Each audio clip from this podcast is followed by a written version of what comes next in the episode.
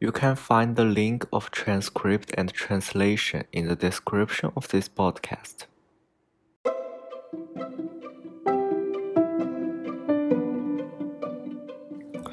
大家好，欢迎收听新一期的好奇中国播客。这个播客是面向中级和高级的普通话学习者，让你们对中文和中国文化产生更深度的认识。如果你喜欢我的播客，欢迎订阅。上个月，中国公布了开放生育三胎的政策，让计划生育制度在网络上引发了热烈的讨论，又一次回到人们的视野中。今天这一期播客。我想简单的介绍一下中国的计划生育的政策。从1962年至1972年，中国年平均出生人口2669万，累计出生了3亿。1969年，中国人口突破了8亿。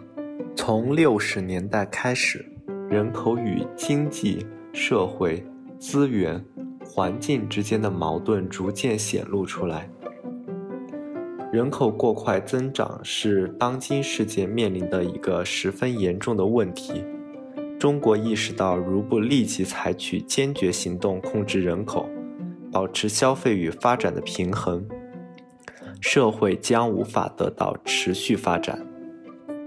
从七十年代初开始。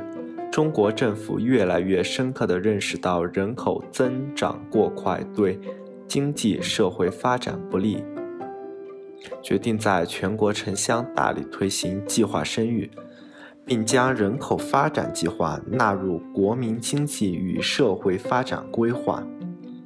一九八二年九月，计划生育被确定为基本国策，同年十二月写入宪法。计划生育的主要内容是限制中国城市汉族人口数量，提倡晚婚晚育、少生优生。最开始的时候，计划生育指的是每一个家庭只能生育一个孩子。在各地均有监督执行计划生育政策的部门，也发生过强制堕胎等残忍事件。据有关专家推算，如果中国不实行计划生育，至今仍保持七十年代初期的出生水平，中国人口很可能已经超过十五亿。中国实行计划生育，创造了有利于社会经济发展的人口条件，同时，计划生育使得家庭规模缩小和抚养子女人数减少。减轻了家庭的经济负担，提高了家庭的生活质量。计划生育使妇女摆脱了婚后频繁生育的状况和繁重的家庭负担，进一步解放和发展了妇女中蕴藏的社会生产力，使她们有更多的机会学习科学文化知识。参与经济和社会发展活动，从而极大地推动了中国妇女经济社会和家庭地位的提高。虽然计划生育在中国社会所产生的积极影响是广泛而又深远的，但是随着社会的发展，它的弊端也逐渐显现出来。历经几十年严格生育控制。中国正面临严重的人口下降问题。中国实施了计划生育政策多年，虽然有效控制住了人口的增长，不过政策也带来了种种弊端。不仅社会老龄化问题日益严重，人口萎缩的现象也远远超过一般人的想象。中国社会科学院二零一五年指出，中国的总生育率只有一点四，已经非常接近国际上公认的一点三的低生育陷阱。因此，二零一六年一月一日起，中国开始实施生育两个子女的政策。然而，全面二胎开放几年后，似乎效果有限，所希望的婴儿潮并未出现。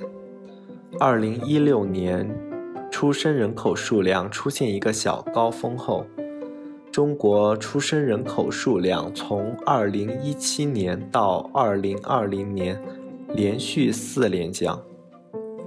职业压力、生活成本、养育成本、观念变化等原因都导致中国的生育率下降，生活成本逐渐上升。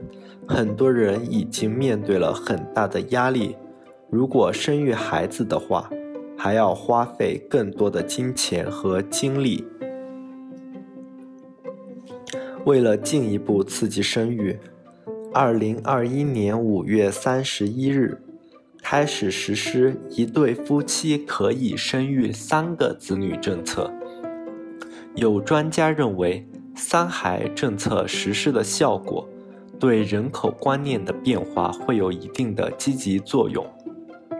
随着政策实施，人们会逐渐意识到人口不是一种负担，而是一种资源。